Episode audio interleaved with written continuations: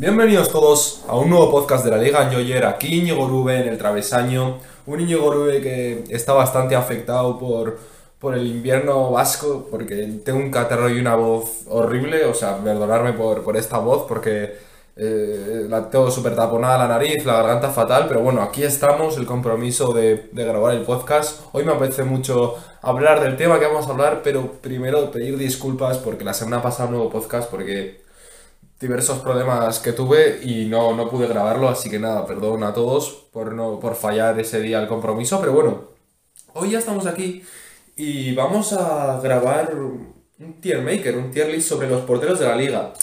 Eh, no creo que haga más tier makers sobre posiciones, es decir, sobre laterales derechos, sobre centrales, sobre mediocentros, sobre delanteros en principio, porque creo que el tier maker es una herramienta muy útil, pero a veces, y en este caso eh, para mm, rankear a jugadores en según qué posiciones, creo que la de portero, eh, el tier maker, para la de portero el tier maker es realmente útil porque puedes realmente rankear a jugadores en una sola posición, pero si empezamos ya con laterales, defensas, es bastante más lío. Pero bueno, eh, igual algún día cae pues un tier maker de extremos de la liga, podría caer. De delanteros no creo porque ya hice el vídeo de cuántos goles creo que va a meter cada delantero de la liga, eso se asemeja bastante a lo que es un tier maker. Pero bueno, eh, en un principio solo grabaré de posiciones de porteros, pero si me animo algún día, pues igual hago o de defensas, como equipos, o, de extremos, pero, pero no creo que sea como una especie de serie, porque no creo que dé para tanto y ni creo que el tier sea tan útil como para abarcar más posiciones. Pero bueno, en este caso la de portero me ha parecido muy útil y he tenido que hacer yo un tier maker porque no había en, en la página web de este año de porteros, lo he tenido que hacer yo. Y como veis, he dividido el Tiermaker en cinco categorías, que la primera es clase mundial, la segunda portero top en la liga, la tercera portero sólido, la cuarta deja dudas y la quinta no da el nivel. Creo que no hace falta mucho explicar cada categoría, quizá la de portero sólido para mí significa que es un buen portero, que es un, equipo, un portero que mejora su equipo o que va a la par que su equipo y no deja dudas. La deja dudas, pues directamente deja dudas, quizá eh, está de, portero titular en su equipo de manera circunstancial y luego lo de no dar nivel, pues claramente creo que se entiende eh, el hecho de por qué no da nivel. Si miro mucho para abajo es porque tengo aquí el iPad, que es con lo que normalmente suelo grabar, hoy estoy grabando con el móvil, así que si notáis algo diferente, pues, pues que sepáis que es eso, estoy aquí con el iPad pues para hacer el tier maker en directo mientras, mientras comento, pero bueno, intentaré no mirar mucho para abajo. Bueno, a la hora de elegir los porteros, eh, tengo que decir que he elegido el portero titular de cada equipo. Y luego sí es verdad que he hecho alguna excepción porque he elegido algún portero suplente de determinado equipo que no está dejando muy claro cuál es el portero suplente y cuál es el titular. Entonces voy a dar mi opinión acerca de ambos porteros, pero por norma general no, no he incluido a porteros suplentes en este tier maker. Así que bueno, hay 25 porteros en este tier maker, las categorías como ya he nombrado y creo que vamos a empezar ya a, opinar. Bien. En primer lugar, tenemos a Pacheco, del Alavés. Pues lleva, desde que subió al Alavés, Pacheco lleva haciendo temporadas de portero sólido muchísimos años. Ha tenido momentos de ser de los mejores porteros de la liga, sin duda. Pero sí es verdad que yo creo que ahora mismo se encuentra más en una situación de, de ser un portero sólido. Porque le hemos visto también hacer malos partidos esta temporada, también buenos. Pero por norma general, vamos a es la definición de portero sólido, Pacheco, teniendo momentos de, deslumbramiento y, ser uno de los mejores porteros de la liga. Pero yo creo que en la definición de portero sólido para él se ajusta bastante. Se ajusta bastante. Si luego ya eh, hay que cambiar algo de Pacheco, lo cambiaré. Pero es que está un poco entre medias, ¿no? Entre portero top en la liga y portero sólido. Por eso creo que ha demostrado más ser un portero sólido. No siempre ha estado desde que llegó a primera en, esa cota de portero top de la liga y ahora mismo me parece, por su edad, por lo que simboliza, un portero más sólido que, que portero top. Yo creo que hay porteros mejores que Pacheco. Bien, pasamos al Athletic Club, pasamos a Unai Simón. Uf, esta es muy difícil porque me pasa un poco parecido que Pacheco, pero entre clase mundial y portero top en la liga. Me explico. El año pasado, eh, Unai Simón estaría en la categoría de deja dudas porque en su mejor momento es un portero espectacular, incluso de clase mundial, pero es que el año pasado erró muchísimo. Bien, esta temporada, de momento, no le hemos visto hacer fallos, solo uno ante el Granada y no costó un gol. Eh, viene de jugar una Eurocopa, unos Juegos Olímpicos, es decir, es un portero que ya tiene nombre, tiene caché, que eso es algo importante, quieras que no. Es un portero con caché y que viene de dos jornadas ante Levante y, y Getafe siendo un auténtico salvador, haciendo paradones antológicos. Y yo, mira, lo voy a meter en. Lo voy a meter en portero top en la liga. Me explico. El portero titular de la selección española ya sé que normalmente sería un clase mundial. Y creo que el potencial de Unai Simón es ese. Y creo que ha demostrado momentos de ser un clase mundial. Pero como veo los porteros que voy a poner en clase mundial y lo veo de momento lejos de esas cotas, yo creo que está bien como portero top en la liga, pero no mucho, no muy lejos de, de clase mundial. Pero sí es verdad que todavía no veo un portero en Unai Simón que sea pues al nivel de los que voy a poner en clase mundial, pero sin duda ese es su potencial y eso es lo que tiene que lograr el portero de la selección española. Perfecto. Siguiente. Pues mira, no quería dar spoilers de nombres con Unai Simón, pero... Pero es que ya empezamos. Thibaut Courtois. Yo creo que ahora mismo es el portero del momento en Europa y en el mundo. ¿Y qué más, qué más hay que decir? Clase mundial. Luego hay Luego, por supuesto, voy a ordenarlos, ¿eh? O sea, me voy a tener que mojar entre cuál es mejor, pero sin duda, de momento, Courtois en clase mundial. Sigamos. Eh, volvemos. Ter del Club Barcelona. Uf. Eh, sin duda, sin duda, desde que llegó al Barça hasta hace dos temporadas, ha sido un clase mundial con sus altibajos. Tuvo bajones, tuvo errores, tuvo momentos duros. De hecho, cuando llegó era suplente de Claudio Bravo, pero yo creo que siempre ha sido en clase mundial, siempre ha sido, llegó a ser en 2019 para mí el mejor portero del mundo. Pero desde las dos lesiones que tuvo a principio de la temporada pasada y esta, estamos viendo un Ter Stegen muy cohibido, incluso limitado a la hora de hacer ciertos estiramientos, ciertas paradas. Y no, no estoy viendo un Ter Stegen realmente que gane puntos para el Fútbol Club Barcelona y sí que los pierde. En el sentido, no creo que esté cometiendo errores garrafales, pero creo que balones que antes paraba, ya no los para. Y eso me parece muy preocupante, pero sin duda, de por su caché y por todo lo que representa Ter Stegen, yo creo que es un portero top en la liga. Creo que ha bajado de ese escalón de clase mundial. Creo que ha bajado. Ahora mismo no está en ese nivel, no está consiguiendo puntos fundamentales para el Fútbol Club Barcelona, pero sí está haciendo algunas cosas bien todavía, sigue haciendo buenas paradas y sigue siendo el portero titular del Barça, pese a quien le pese, sin duda, vamos. Pero bueno, eh, portero top en la liga. Sé que esto va a traer cola, sé que la gente mira, pero es un clase mundial. Que suelen ser los tres de, siempre, los tres porteros de los grandes, pero para mí Ter Stegen ya no, no está en ese nivel y creo que ahora mismo está por detrás de Unai Simón. De hecho, es que esta temporada a le hemos visto ganar puntos con el Athletic Club y a Ter no. Por eso lo pongo por delante. Perfecto. pasamos al Cádiz, nos vamos a la costa, al sur, al sol y vamos a, Conan Ledesma, el portero argentino. Eh, uno de los porteros más diferentes de la liga. Eh, no, no, le deja indiferente a nadie, pero sin, lugar a dudas deja dudas. Eh, yo creo que es algo que lo tenemos claro, que Conan Ledesma nos deja un poco de dudas a todos con sus actuaciones, porque hay partidos en los que muy bien, hay otros en los que dices, pero ¿qué ha hecho Ledesma? Y siempre, cada cuatro o cinco partidos, te deja su regalito. Yo creo que no es del todo fiable. Es un portero que dentro de la inestabilidad es estable, por así decirlo. No es un portero regular, por así decirlo. Es un portero irregular, regular, para, para entendernos.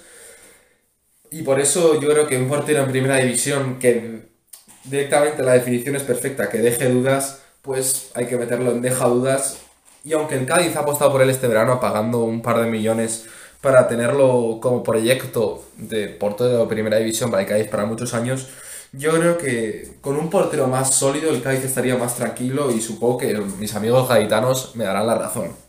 Así que bueno, vamos a dejar a Conan Ledesma deja dudas y ahora pasamos al Club Atlético Sasuna y tenemos a Sergio Herrera, una de las sensaciones de la temporada pasada, sin lugar a dudas, y que está volviendo a hacer una temporada muy sólida, por lo que es un portero sólido de manual con aspiraciones de poder convertirse en un portero top de la liga. Sí es verdad que tiene un un contra claro, que es que tiene ya 28 años, o 29 si no me equivoco.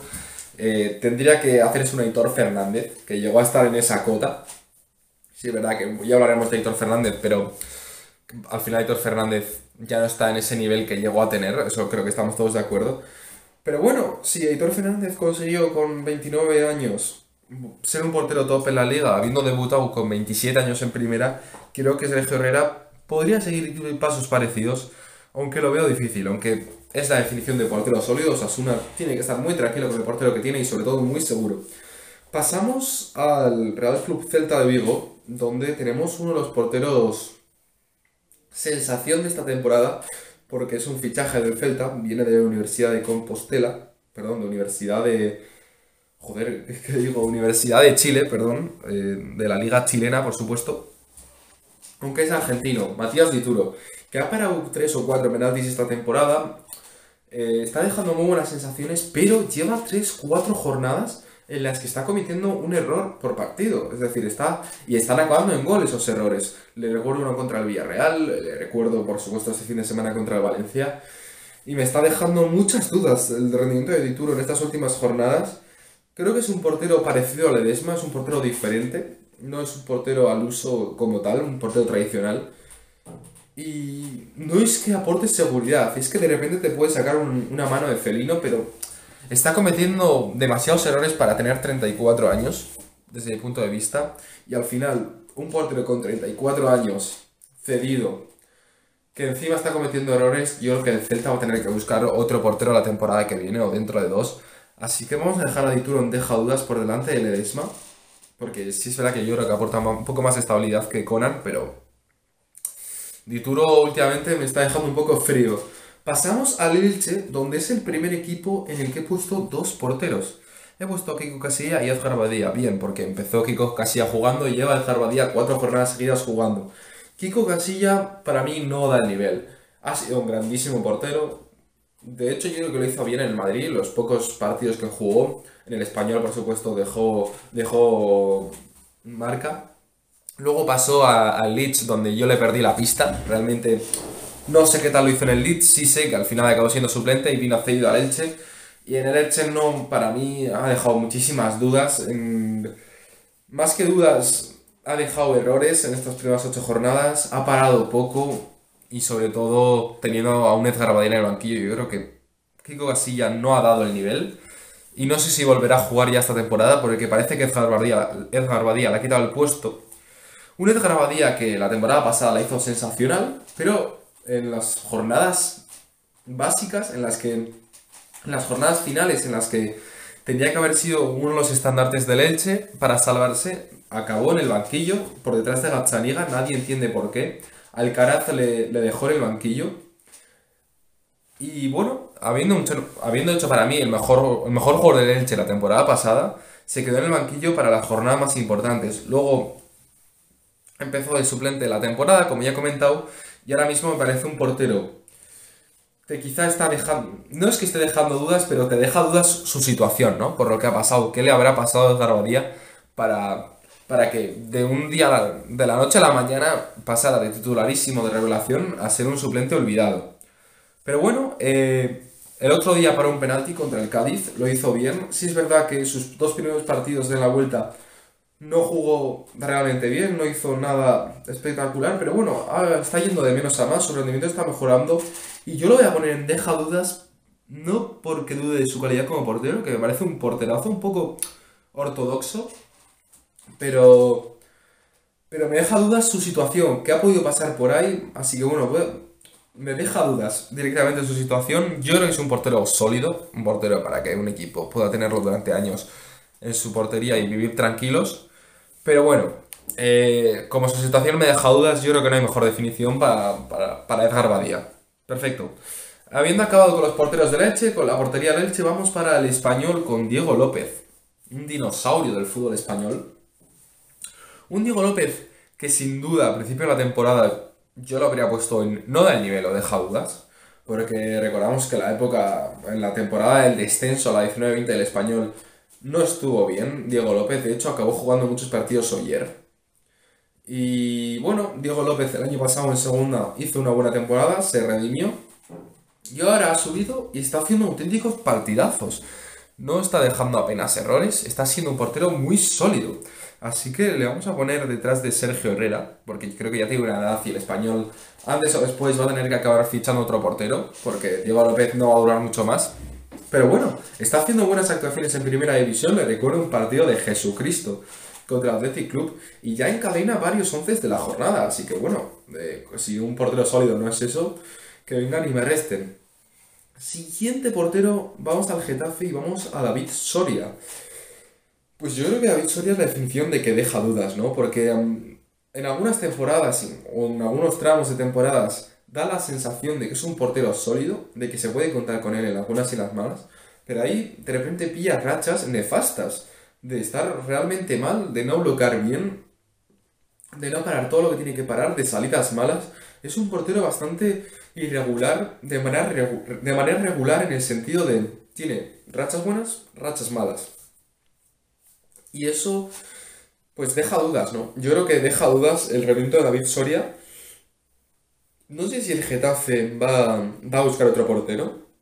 Yo lo buscaría. Le buscaría un poco de, de competencia porque eh, lo que digo, David Soria me está dejando dudas, lo voy a poner aquí, deja dudas quizá detrás de, Edgar Badía, porque tiene más experiencia que Ledesma, Dituro y Badía en, en primera división, ya lleva 4 o 5 años pero sí es verdad que creo que Edgar, Edgar Badía es mejor portero. Por eso lo pongo por delante.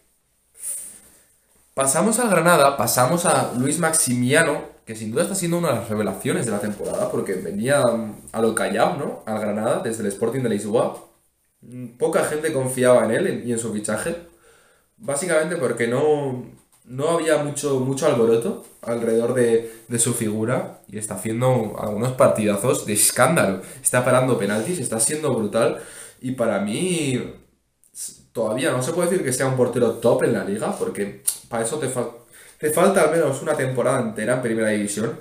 Pero de momento está siendo un portero más que sólido. Lo voy a poner detrás de Diego López. Pero ojo con Luis Maximiano, que todavía es joven y puede acabar teniendo una gran carrera en la primera división española. Y pasamos a otro equipo en el que he puesto dos porteros. Vamos al Levante.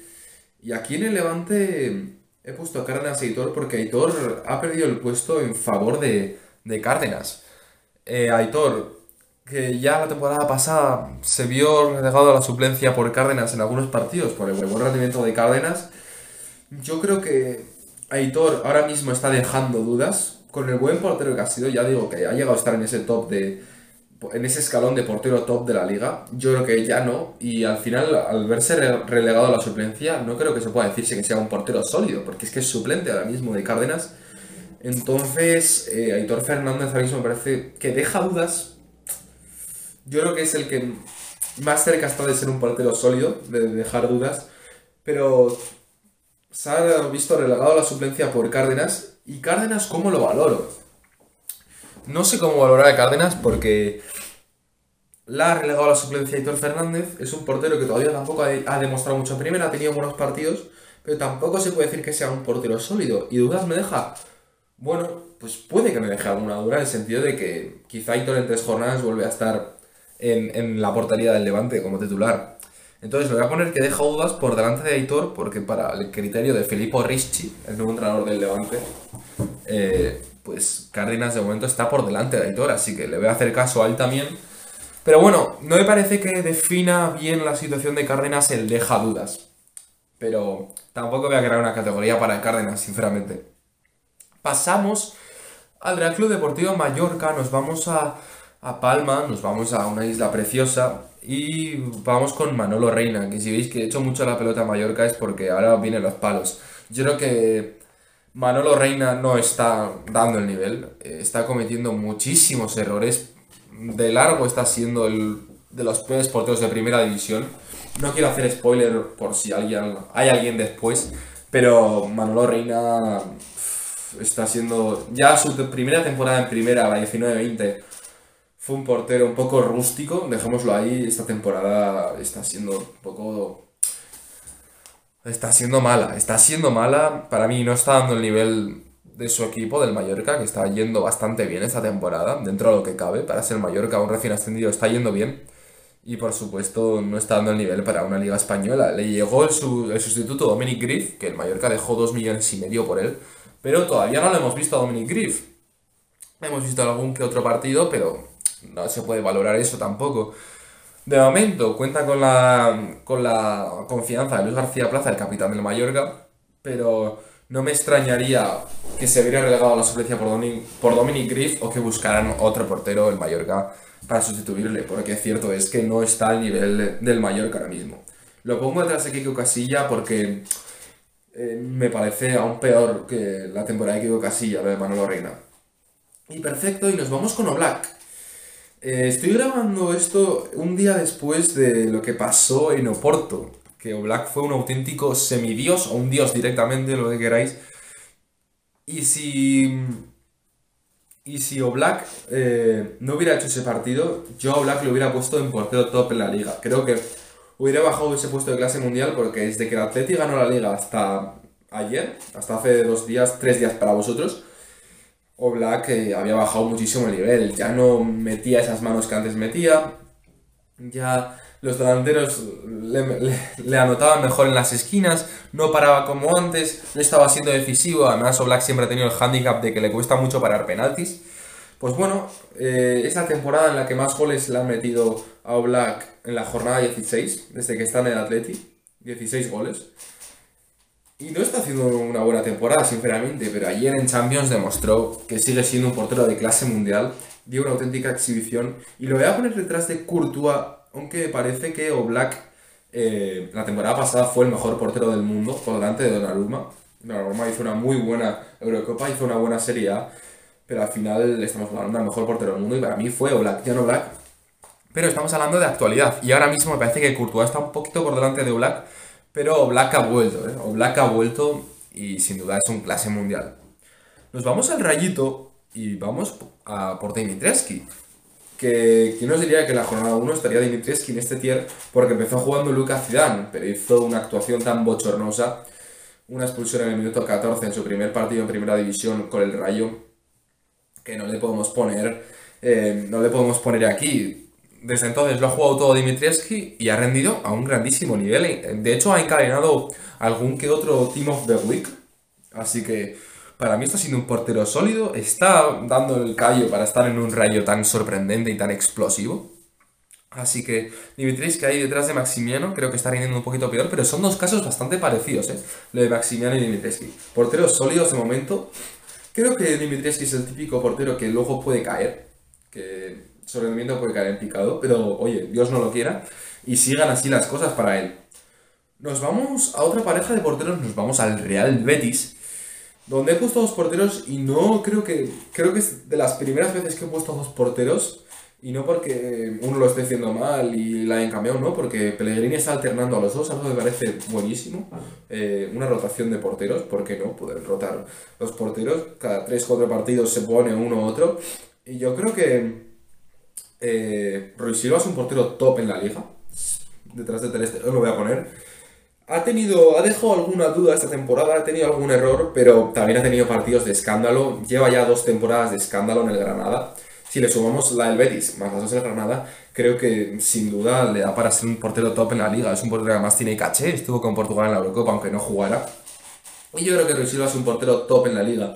Y Claudio Bravo para mí es la definición de portero sólido. Le voy a poner detrás de Pacheco mismo. Sí, detrás de Pacheco. Eh, me parece que Claudio Bravo, Claudio Bravo la temporada pasada mejoró muchísimo el rendimiento de, respecto a Joel Robles, que Joel Robles pues era una auténtica losa competitiva para el Real Betis. Y cuando se puso Claudio Bravo, solucionó bastante ese, ese. O sea, le puso un tapón al tubo de escape el Real Betis Pellegrini con Claudio Bravo. Así que para mí es la definición de portero sólido ya a su edad. Y no hay mucho más que pedir. Bravo a Pellegrini por la rotación de porteros que me gustaría que fuese algo más común en el mundo del fútbol, ¿no? Que a mí la figura de portero suplente me suele transmitir bastante pena, la verdad. Pasamos a la Real Sociedad, donde solo he puesto a Remiro, pero es donde más he dudado poner también a Matthew Ryan. No lo he puesto porque al final no ha jugado tampoco tanto, pero lo podría haber puesto porque para mí Remiro es que me deja dudas. Es un portero muy bueno, que tiene muchas aptitudes, tiene mucha calidad como portero, como calidad bruta de portero, es de los mejores de la liga, pero a la hora de la verdad, a la hora de vestirse corto, muchas veces deja dudas, eh, deja errores de concentración, deja cagadas directamente. Y tampoco lo compagina con partidos espectaculares. Es decir, tiene algún partido que otro bueno, pero me, deja dudas, Remiro, pero yo creo que al ser un portero de la, Real Sociedad y tampoco creo que desgrabe tanto del nivel respecto a, sus compañeros, lo voy a poner en portero sólido por detrás de Diego López mismo. Sí, porque creo que Maximiano y Dimitrescu solo su primera temporada en primera y no pueden estar todavía al nivel de, de Remiro actualmente, pero... Eh, porque Remiro ha demostrado más que ellos dos, pero... Lo que digo, a mí Remiro me deja dudas, pero al estar en un equipo tan potente como la Real Sociedad y no desgrabar tanto del nivel realmente, no es tampoco una losa competitiva para la Real. Le voy a poner portero sólido, aunque no me extrañaría que la Real en un futuro fichara un portero muy sólido, pero de verdad, un portero competitivo, un portero que le venga a discutir el puesto a Remiro, porque Matthew Ryan para mí es un portero bastante bueno, pero si no le está dando confianza a Imanol también es por algo. Perfecto, eh, vamos con la siguiente portería, y es que he puesto solo a Jasper Siles en la portería de Valencia, no he puesto a Mamardashvili, porque al final solo ha jugado 6 partidos Mamardashvili y no ha jugado nada más en primera división. Solo hemos visto eso, 6 partidos y no sé cómo valorar en un tier maker de actualidad a un portero que lleva 2 meses sin jugar y que solo ha jugado 6 partidos, seis partidos en primera, que sí, que fueron sorprendentes sus partidos, aunque, perdón, aunque le acabó sentando en el banquillo a Ordalás porque Filesen se recuperó de su lesión y acabó dejando dos partidos con muchas dudas. Los dos últimos partidos de Billy dejaron dudas. Me acuerdo de un partido contra Granada en el que puede hacer mucho más en todos los goles de la Granada. Así que bueno, creo que Billy va a ser un gran portero, tiene muchas condiciones, pero solo he puesto a Filesen. Un Filesen que para mí es un auténtico porterazo, me parece el mejor portero suplente que ha tenido el Barça, probablemente en el siglo XXI, me parece mejor que Pinto, me parece mejor, por supuesto, que Yorkera, no sé si alguien se acuerda de Yorkera, me parece mejor... Sí es verdad que cuando estaban Claudio, Claudio Bravo y Ter Stegen, pues ninguno de los dos sabía cuál era el suplente de quién, porque uno tenía una competición, otro otro. Eso es un poco trampa, decirlo, decirles el mejor portero de... segundo mejor portero del siglo XXI del Barça, pero... A nivel general, el concepto de portero suplente, Zilesen me ha parecido el mejor portero suplente del Barça en el siglo XXI y desde que llegó al Valencia no, ha rendido bien. En el Valencia ha tenido muchas lesiones, muchos altibajos. También le ha arrastrado mucho la situación del club. No acabó de rendir bien en el Valencia, pero sí es verdad que desde que sentó a Mardasvili y Bordalás y puso a Filesen, el Valencia ha tenido cierta estabilidad defensiva. Para mí, ha hecho buenos partidos Filesen, no ha cometido errores garrafales, no ha cometido demasiados errores. Y yo creo que es un portero sólido de manual que ha llegado a ser portero top en la liga. Lo voy a poner detrás de. Igual de Pacheco, ¿eh? Lo voy a poner detrás de Pacheco. Un portero infravalorado, me parece. Zilesen. Y nada, a ver si le llamo Holanda porque. Porque de verdad me parece un gran portero. Pasamos a las dos últimas parejas de porteros. Ahora vienen cuatro porteros de dos equipos. Vienen los porteros del Sevilla y del Villarreal. Vamos a empezar con los del Sevilla. Y vamos a empezar con Dimitrovic, que sin duda, al acabar la temporada pasada, yo lo hubiera puesto un portero top en la liga. ¿Qué pasa? Que llega gratis al Sevilla, que tampoco tenía mucha necesidad de fichar a un portero de estas características, y Dimitrovic, pues mm, yo creo que no sabía dónde se me da, que Bono estaba, tenía el puesto hechísimo del Sevilla, y competirle a titularidad iba a ser muy difícil y, muy, y le iba a desgastar mucho. Yo creo que si se hubiera ido, por ejemplo, al Betis, o si antes de que llegara Ruiz Silva, hubiera sido titularísimo. O si hubiera ido al español mismo, por ejemplo, hubiera sido titularísimo, porque Diego López ahora está rindiendo muy bien, pero al principio de la temporada, como he comentado, hubiera dejado dudas. No sé qué. No entendí muy bien este movimiento, este fichaje, porque tampoco Lopetegui le está dando mucha bola a Dimitrovic. Y yo lo voy a poner a, a Dimitrovic en portero sólido, porque es lo que me parece. Pero pero sinceramente no entiendo muy bien su situación y por qué él ha, optado ya con casi 30 años por esta situación, ¿no? Cuando podría haberse hecho dueño de, cualquier portería de casi de primera división y que nadie le sacara de ahí. Pero bueno, ha tomado esta decisión, quizá esperando su oportunidad, quizá el tiempo le dé la razón. Así que nada, le, deseo lo mejor para él. Y en el otro lado está Yassin Bono, en el otro lado de la moneda, que para mí es un portero top en la liga. Eh, lo voy a poner por detrás de Unai Simón me parece que es un jugador que cuando llegó del Girona al Sevilla dejaba muchas dudas. Creo que cuando estaban Baklich y Bono ahí disputándose por el puesto llegó a ser una losa competitiva para el Sevilla. El Sevilla no tenía muy claro cuál era su portero y los dos porteros tampoco tenían una gran confianza porque estaban siempre alternándose el puesto. Y bueno, eh, desde que se fue Baklich o desde que le quitó el puesto a Baklich y provocará que la, salida de Baklich, bueno, se ha sentido súper importante, hizo una grandísima temporada el año pasado. El triángulo que forma junto con Diego Carlos y Cundé es ya mítico, o sea, lo vamos a recordar en unos años como algo espectacular. Y me parece un portero top en la liga. No está todavía para ese salto de clase mundial porque no ha demostrado mucho en Champions y con la selección marroquí me gustaría verle el Mundial de 2022 si se clasifica Marruecos. Y ahí podríamos hablar ya de un portero clase mundial si lo hace bien, porque yo creo que Bono está cerca de, de ese puesto de clase mundial, pero le falta caché, yo creo, le falta un poco de caché. Y sobre todo de una temporada más, porque despuntó, empezó a despuntar la temporada pasada. Y bueno, y de esto nos vamos a la portería del Villarreal, donde está Sergio Asenjo, que ha sido un grandísimo portero de, primera división. Eh, lleva una década en lo más alto, ha pasado por muchísimos equipos, encontró su puesto en Villarreal, tuvo dos lesiones de ligamento durísimas y se sobrepuso y se sobrepuso con nivel, pero yo creo que Asenjo lleva ya una temporada y media, por así decirlo, en la que no da el nivel. De hecho, le ha quitado el puesto de titular Jerónimo Rulli, que ya hablaremos de Jerónimo Rulli en nada, pero... En fin, si te quita el puesto Jerónimo Rulli es que tampoco tú estás muy bien. Y bueno, Asenjo ha jugado, para mí ha sido una losa competitiva para, para Villarreal. No creo que sea un portero que deje dudas. Es que directamente yo creo que ya no tiene el nivel. Tiene ya creo que 34 años. Y sinceramente quizá eh, achaque mucho a las lesiones, ¿no? Su bajada de rendimiento. Pero Asenjo quizá me calle la boca. Quizá busque una salida en invierno y acabe haciendo un temporadón en otro equipo de primera pero lo veo difícil porque al final es un portero tan elástico, tan felino.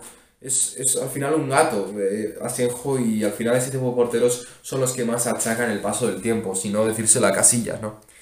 Esos porteros súper ágiles, pues al final pierden reflejos con la edad y sobre todo si has tenido lesiones tan graves es normal al final que, que, que tu carrera se acabe antes que, que la de otro portero más tradicional, ¿no?